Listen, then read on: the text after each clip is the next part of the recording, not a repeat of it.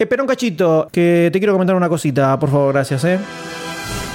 Estamos en la última semana de Encuesta Pod 2017, este estudio de audiencias del podcast en español, y realmente es un éxito rotundo. Ya se superó la cantidad de participaciones que teníamos previstas, o sea que es un éxito absoluto. Desde ya, infinitas gracias a todos los que entraron y la contestaron y dejaron su opinión. Es súper importante. En algún momento de octubre se van a publicar los resultados, por supuesto. Todavía queda una semana. El que no la contestó y tiene ganas de hacerlo puede entrar a encuestapod.com y desde ahí puede ir al formulario. Pero definitivamente muchísimas gracias a todos. Esto nos sirve un montón a todos los que hacemos podcast en español porque además es una forma de conocer mejor a los oyentes y por supuesto generar contenido de mejor calidad todo el tiempo. Encuestapod.com, muchas gracias a todos, que disfruten este episodio.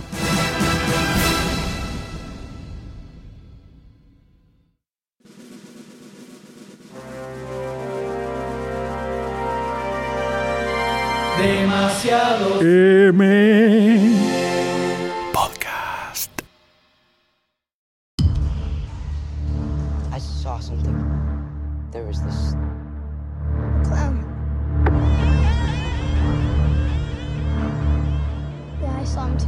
Una idea súper original de Hollywood, hacer la remake de una película de los 90.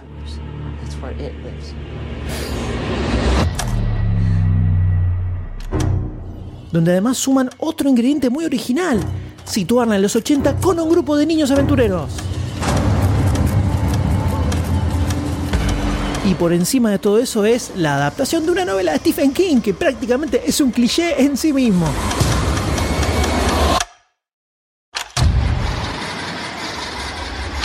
Mi nombre es M y conmigo están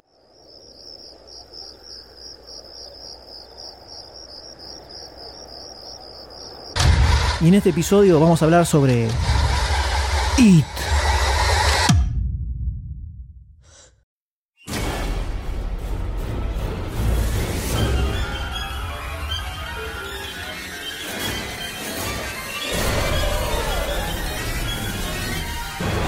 Vi la película de It original. Lo blanqueo de movida, la clásica, la de Tim Curry, la que siempre que iba al videoclub de pequeño estaba ahí para alquilar. Nunca la vi, la vida es así, no me juzguen o juzguenme, lo lamento, pero son cosas que pasan a veces. Nunca leí la novela tampoco. En mi conocimiento del mundo de It, previo a ver esta película, consistía en que se llamaba It, en que había un payaso, que hasta hace poco no seguía ni el nombre, y que en algún momento está en una alcantarilla por la famosa foto de, la peli-serie de TV original que siempre está dando vueltas por todos lados. Fin, ahí llegó todo mi conocimiento sobre It. Ni siquiera sabía que en los 90 lo había hecho Tim Curry al personaje de Pennywise hasta hace poco, así que completa y total ignorancia, absoluta, total y absoluta. Entonces cuando se estrena esta película, mi primer instinto fue, bueno, listo, este es claramente el momento de cumplir con esta cuenta pendiente, agarrar, ver la película original y ponerme al día para después ir a ver la remake. Pero después lo pensé y llegué a la conclusión que era mejor tener como experiencia una mirada 100% virgen frente a esta nueva remake. Porque seguramente el 99% de todos los reviews y comentarios y podcast y videitos de YouTube que vayan a ver por ahí van a ser de gente que vio el original y van a estar comparando entre el original y esta, que tiene mejor, que tiene peor, o con la novela, cosas así. Entonces me parecía interesante que hubiera esta visión más inocente, tal vez, un poco más limpia de preconceptos, para ir a ver esta película. El cine de terror no es algo que siga muy de cerca, más que nada porque soy muy cagón. Entonces ni siquiera me acuerdo exactamente cuál fue la última película que fui a ver al cine de terror.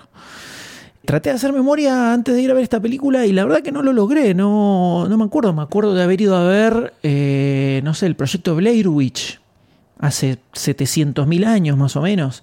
La pasé como el orto, muy mal, muy mal la pasé. Tuve reacciones físicas a esa película perdí años de vida, muy estresante, fue algo muy estresante.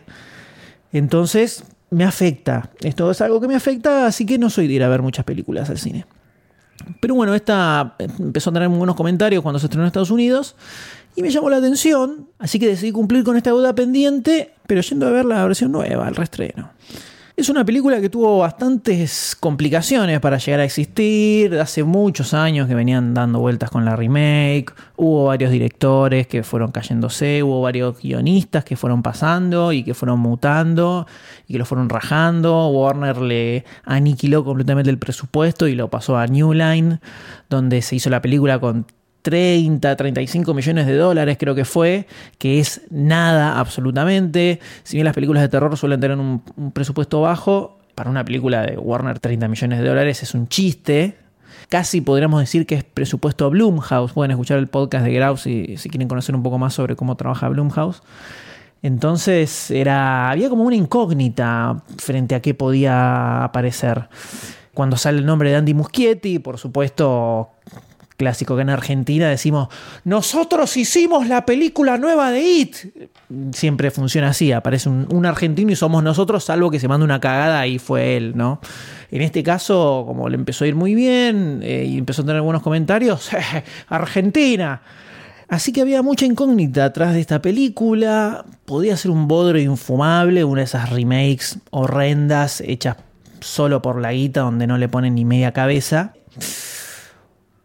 O podía ser esta cosa maravillosa, esta experiencia hermosa que viví mirando esta película en el cine. Amé esta película. A ver, quiero que quede claro. No veo muchas películas de terror, así que tal vez tengo cierta mirada fresca frente al género también. Pero me encantó esta película, creo que lo que más me gustaron fueron cosas que no están 100% relacionadas con la parte de terror, que ahora nos vamos a meter, pero la pasé muy muy bien. Eh, no quería que terminara, quería ver más cuando... Y es una película larga, dos horas y cuarto dura. Por un momento se siente como un, segundo acto medio estirado capaz, pero me encantó, la pasé muy muy bien. Es alucinante para ver en el cine, se la super banca. No se nota que tiene dos mangos de presupuesto, están muy bien manejados los, los efectos, tiene escenas muy especiales pero también encontré muchas cosas ajenas a lo que es específicamente el terror que a mí por lo menos me sumaron mucho, como por ejemplo este grupo de niños protagonistas que son los perdedores, The Losers, tienen una dinámica entre ellos maravillosa más a cada uno de estos niños, que son un poco como los prototipos de niños, el que es el líder, que incluso es un poquitito más alto, el gordito, el miedoso, el más nerd, la muchacha, el interés amoroso. Y las caracterizaciones de todos estos niños, las actuaciones que sacan estos muchachos, no sé si es que encontraron un grupo de pibes que labura increíblemente bien o tuvieron una dirección de actores espectacular pero compras a cada uno de estos niños increíblemente. El laburo que hacen es súper, súper creíble. Los amás a todos. Funcionan espectacular entre ellos. O sea, estas personalidades que tienen medio prototípicas están muy bien armadas. Y los bancás, los bancás a muerte. Y toda esta historia, esta trama que se da entre la amistad de ellos y cómo manejan esto de ser perdedores justamente, cómo se van encontrando y cuando aparece la muchacha que empieza este despertar de la pubertad más o menos, que sé que en la novela hay un pasaje muy conocido, que es prácticamente un gangman que le hacen a la chica, un muy extraño que no está en la película por suerte, en el primer guion que se había escrito para esta remake sí estaba, que finalmente no se, no se filmó, que era un guion que adaptaba la novela entera, o sea, ellos de niños, ellos de grandes, y estaba la escena esta heavy metal. Podemos tomarlo como una de las razones por las cuales no terminó concretándose. Pero todo este, toda esta dinámica de los chicos al estilo, es como si fuera los Goonies o Stand By Me, pero con un monstruo que los aterroriza en el medio. Obviamente el hecho de que esté situada en los 80 le suma mil veces más. No es tan in your face como, no sé, Stranger Things, por ejemplo. No te lo revolean tan en la cara el hecho de que estén en los 80. Con lo que más te das cuenta es porque no tienen celulares. Después son los pibes en bicicleta en un pueblito que medio que podría ser ubicado ahora también. Entonces me pareció que estaba bien manejado eso, pero le da este feeling de los niños en bicicleta. La dinámica entre todos ellos me pareció espectacular, es de lo que más me gustó de la película. Está el protagonista del Stranger Things también. Compré muchísimo todo eso. ¿Qué podrías decir? Bueno, pero entonces, ¿qué es una película de niños adorables? ¿Qué es esto? ¿No es una película de terror esto, mozo? Pero no, porque después te aparece este Pennywise maravilloso de Bill Skarsgård que no lo puedes creer y lo amás también, amás a este Pennywise y, y, se empieza a generar una especie de disyuntiva en tu interior sobre, está todo bien con los niños, pero, ah, estaría genial que Pennywise destripara alguno capaz porque le pone tanto huevo, le pone tanta creatividad a cómo empieza a succionarles el miedo. Para los que sean vírgenes de It como yo completamente y no, no sepan absolutamente nada, It es una especie de monstruo o entidad que toma distintas formas de acuerdo a los miedos de los niños para como succionárselos, porque se alimenta de eso. Entonces tiene como esta forma default que es la del payaso Pennywise, que se ve que la, la trae de épocas pasadas y después va mutando de acuerdo a los miedos que tiene cada uno. El diseño de todos esos monstruos, esas situaciones, porque incluso a veces ni siquiera son monstruos específicamente, está tan bien armada, tan bien diseñada que llegas a pensar, pero mirá el huevo que le está poniendo Pennywise, por lo menos que se morfe un par, pobre tipo, mirá el, laburo que se tomó. La creatividad que le pusieron a eso en la película es impecable. Después en la parte con spoilers voy a ahondar un poquito más en eso. Visualmente es una película que está muy bien manejada. Pennywise es excelente. El hecho de los detalles que tiene, el ojo un poquitito, un, el ojo un poquitito desviado, que la mirada siempre nunca esté exactamente fija en un punto, como que a veces está como si estuviera mirando por atrás o por arriba del hombro de, de la persona a la que, a la que tiene enfrente cómo se mueve, la risa que tiene, el maquillaje, eh, los dos dientitos, eh, cómo habla. Y también tiene una característica, un detalle que me pareció hermoso, que cuando lo vi tenía ganas de, de levantarme y aplaudir verdaderamente, que es ese pequeño babeo que le cae cuando habla cada tanto, que se está sonriendo y le cae un hilito de baba que me pareció un detalle impecable, impecable, que es una pavada, pero le da un nivel de oscuridad y de retorcimiento al personaje espectacular, me pareció espectacular. Eso y el detalle del ojito medio desviado son sutiles, pero construyen un, ser muy, muy espeluznante, mucho más que los millones, esa boca con millones de dientes o las transformaciones que tienen. Genera mucho más incomodidad esos detalles que los tentáculos y los, los brazos saliendo de su boca y esas cosas. Increíble, increíble la personificación a nivel clásico. O sea, a nivel de personajes de terror clásicos, estilo Freddy Krueger, está este Pennywise maravilloso, lo compras totalmente y crees que gane también, porque es muy genial, es muy genial. Hay uno de los chicos que le tiene miedo a un cuadro que tiene una figura medio fantasmal, que parece salida de un manga de Junjito más o menos, y cuando aparece en la vida real ese monstruo es espectacular, muy muy buenos está súper bien aprovechado el presupuesto porque los efectos se ven impecables. Tiene obviamente unos cuantos jumpscares, eh, estas escenas que de repente zoom y te asustan y te hacen pegar un salto, muy clásico en todas las películas. Pero tiene también otros, otros momentos más de tensión, que donde se va construyendo de a poco y empieza a subir, a subir, a subir, a subir y te genera esa, esa cosa de ay no, no, no, no, ay, ay, ay, ay, no, no.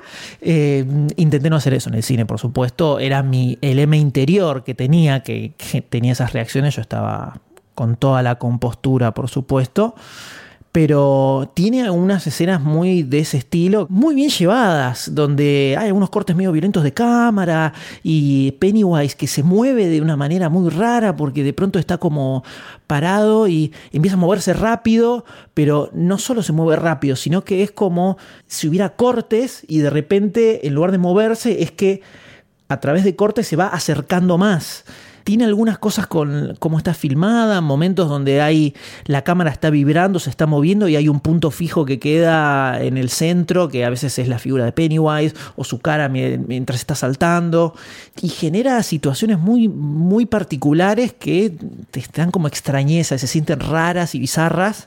Es algo muy puntual que si ven la película, si vieron la película saben a lo que me refiero y cuando la vean lo van a identificar enseguida que me parece que le suma un extra súper interesante. Para mí es una película que es para ir a ver al cine, la pasas muy bien, la sala estaba súper llena, era la sala más grande del Vilas Caballito y estaba hasta las manos, era el día del estreno. Se la banca totalmente para ir a ver. Muy raro que en la entrada había muchos menores que querían ir a ver esta película. Esta salió con la categoría R en Estados Unidos, acá llega como para mayores de 16. No pueden entrar menores de 16.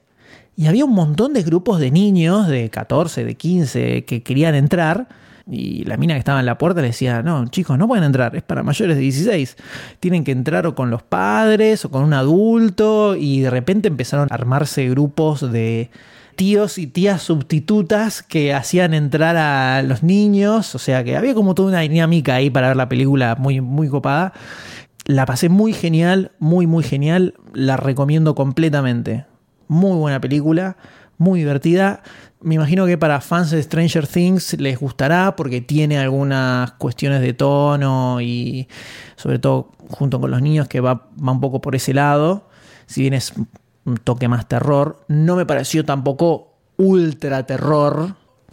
Si sos un toque cagón como yo, el equilibrio que tiene entre el terror y los momentos un poco más light la puede hacer más llevadera que una película de terror más violenta y constante incluso. Incluso una película que tiene mucho color para hacer una película de terror, que suelen ser mucho más eh, monocromáticas.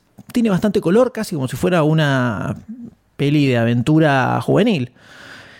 Súper recomendada para ir a ver al cine. Y ahora vamos a la parte con spoilers, que hay algunas cositas para comentar.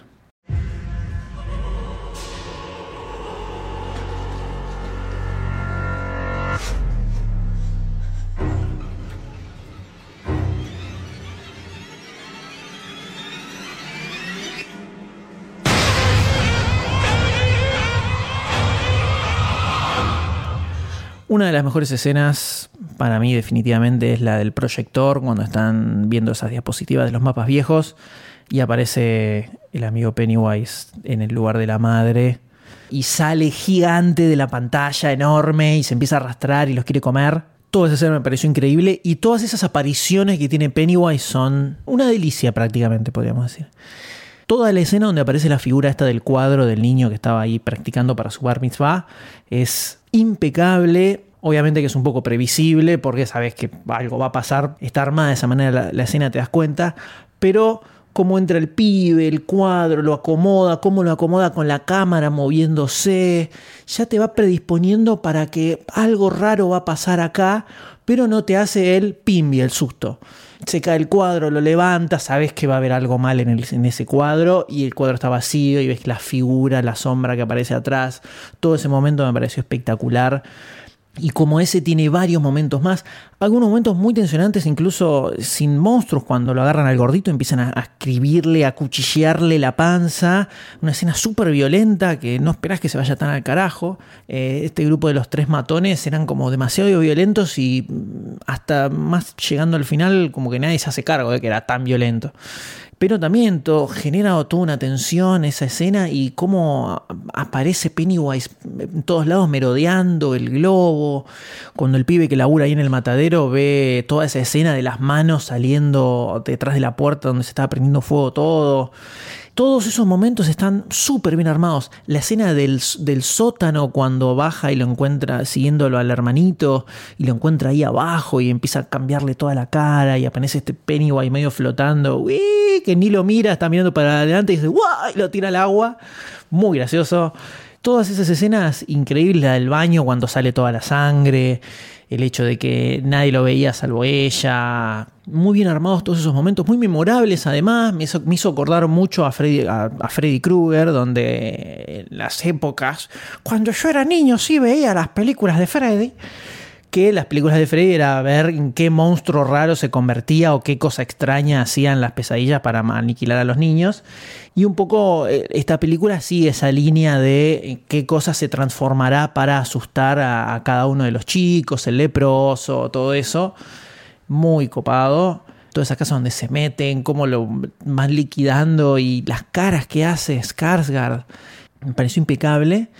Y toda la ambientación que tiene este pueblito, me hace acordar un poco a Iri Indiana, una serie de hace muchos años que era un pueblito donde pasaban cosas raras, donde los adultos son todos horrendos y de hecho los momentos más de terror o más tensionantes, me pasó a mí, me sucedieron con los adultos, no con Pennywise. Las partes con Pennywise son divertidas. Creo que el personaje más terrorífico de todos es el padre de Beverly, con esa cara de sádico, violador, abusivo. Y cada vez que ella entra a su casa, se te pone la piel de gallina, mucho más que en todas las escenas en las alcantarillas, pero por lejos. Y lo mismo con todos, cuando la madre de Eddie, el nene que tiene este tema con las enfermedades, eh, que él se quiere ir de la casa y se le pone adelante y le dice, no, yo te di esas pastillas por tu seguridad, se te frunce en ese momento. Entonces, eh, ni hablar con ese farmacéutico creepy que, que lo está distrayendo Beverly, que es una cosa abominable. Entonces, lo que se siente es como si el terror eh, fuera sus vidas en realidad, o por lo menos en estos chicos en particular, no, pero también en, en Henry, en los malvados sus vidas son lo terrorífico, eh, su vida diaria es terrorífica y es horrenda. Entonces de repente aparece este Pennywise y creo que ahí es donde se da la razón de por qué ellos son los que terminan combatiéndolos, porque sus vidas en general son tan horrendas, terroríficas y, y tristes. El protagonista que perdió al hermano y tiene una relación, esta relación complicada con el padre. Entonces, no les causa miedo. O sea, aparece Pennywise disfrazado y medio que, ok, al principio los impresiona, pero después de un rato como que les da lo mismo, porque sus vidas son tan terroríficas y, horrendas que aparece el payaso este, se transforma en monstruos y bueno, está bien, una vez que ya lo vieron un par de veces, ya está, van y lo cagan a trompadas y listo. Y creo que está bien reflejado eso en toda la película, no solo en la experiencia de ellos, sino en esto que comentaba de que a uno como espectador le genera más tensión y más terror. Eh, no sé si terror, pero eh, eh, definitivamente es mucho más, son mucho más incómodas las escenas que tienen con los adultos que con Pennywise, cuando aparece el padre de Henry que están practicando con el arma y le empieza a tirar tiros en el piso y lo empieza a bardear. Te sentís muy mal por él y es un personaje que lo venís odiando hace una hora y pico. Entonces, creo que hay cierta idea de generar esta dualidad de que lo más terrorífico y lo más horrendo son sus vidas y, sus familias y los adultos. Y Pennywise, bueno, está ahí, tiene escenas espectaculares, eh, tensionantes, pero no, no tiene un terror, eh, ese terror que te incomoda y que te, que te haga cerrar los ojos. No viene del lado de Pennywise, creo que viene más del lado de los adultos y de la vida diaria eso. Y me parece algo interesante y que creo que también es un poco onda Stephen King, que suele, suele ir por ese lado, suele generar mucho terror de la vida diaria, podríamos llamarle un slice of life terrorífico, más que el, shock monstruoso, de lo poco que conozco de Stephen King por lo menos, ¿no? Entonces, esa parte me pareció que está muy bien captada y muy bien identificada, pero creo que tal vez haya algunos que están esperando a ver algo estilo, no sé, actividad paranormal, que, te tenga como ahí con fruncido toda la película.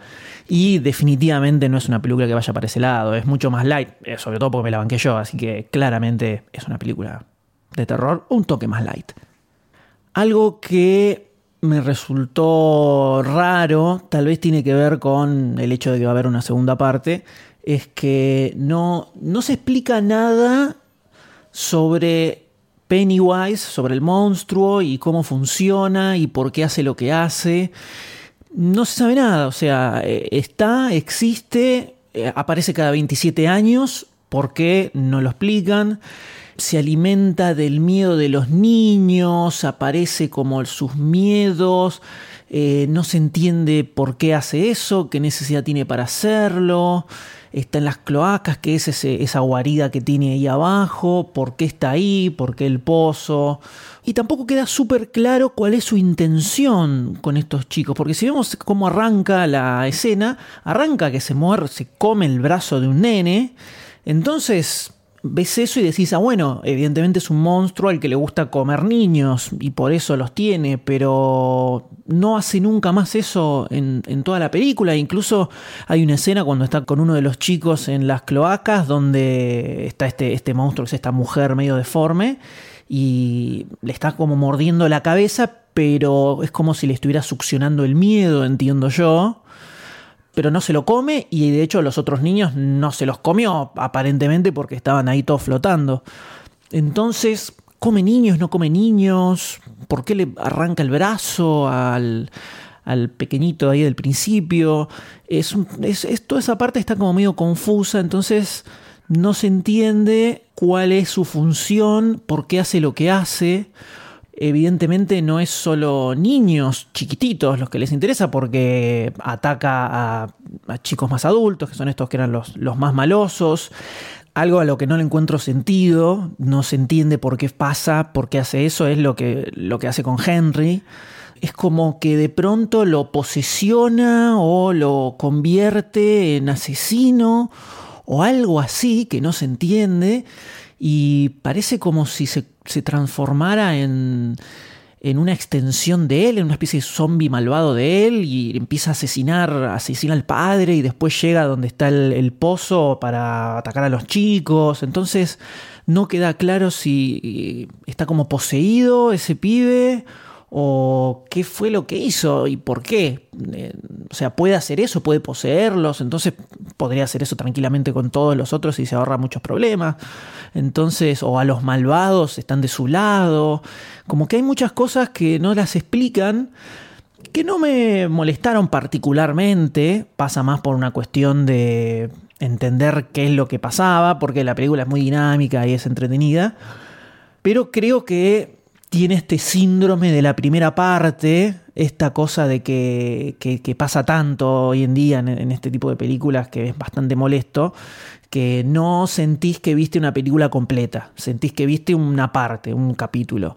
Eso en general a mí me molesta bastante.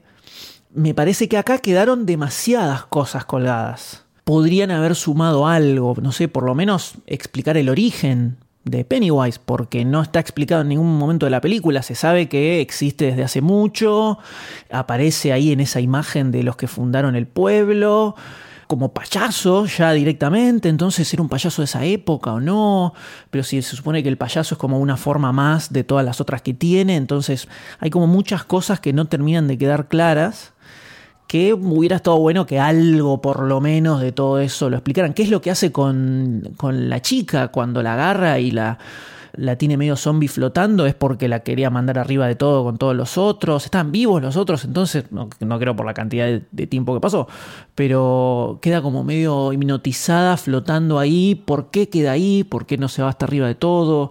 Hay como un montón de cosas medio colgadas que a lo mejor podría estar un poquitito mejor ordenado o explicado, pero no, es, no hacen tampoco a que no se disfrute la película ni que parezca mala. Podrían haberse puesto un poquito más las pilas por ese tema y ordenar un poquitito mejor. Lo que decía de que tengan unos movimientos de cámara que están muy buenos es muchas veces cuando está Pennywise moviéndose así medio violentamente, la cara de él está fija y lo que se mueve todo es alrededor, se mueve su cuerpo corriendo y vemos como el, entorno, por supuesto, se va, se va, acelerando porque se va moviendo, pero la cabeza de él queda casi fija y es algo que se ve muy bien en el final, cuando está Beverly ahí en las alcantarillas y se abre el telón y aparece Pennywise saltando violentamente y se tiembla toda la cámara, se mueve todo y la cabeza de él está casi fija, genera una sensación de muy rara que me pareció que estuvo muy, muy bien manejada y te queda como un detalle estético particular de la película también, que me pareció que sumaba mucho. Y la verdad la pasé genial y quiero la segunda parte ya mismo. que lamentablemente se supone que no van a estar los niños, pero bueno, por lo menos Pennywise lo vamos a tener y seguramente maten a alguno más, ¿no? Porque al final se terminó salvando todo. Yo empecé a hacer una especie de pro de mental de a ver cuál moría y cuál no. Yo le ponía todas las fichas a que el nenito hipocondríaco iba a palmar al toque.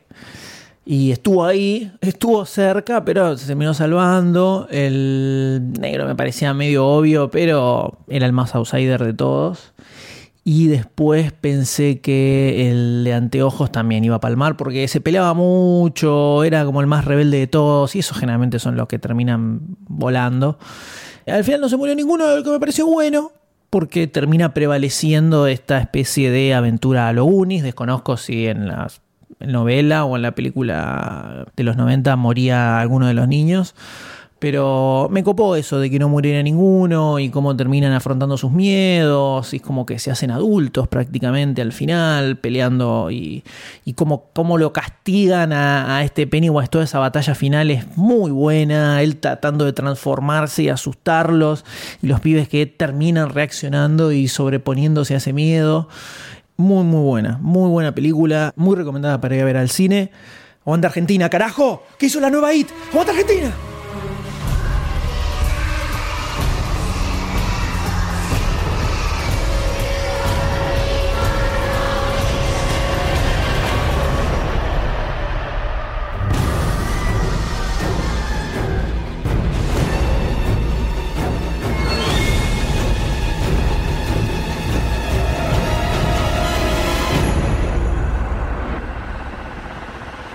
Lo que hacemos si te estás preguntando cómo puedo hacer para colaborar con toda esta magia? La respuesta es muy sencilla. Entra a patreon.com barra lunfafm y convertite en patrocinador.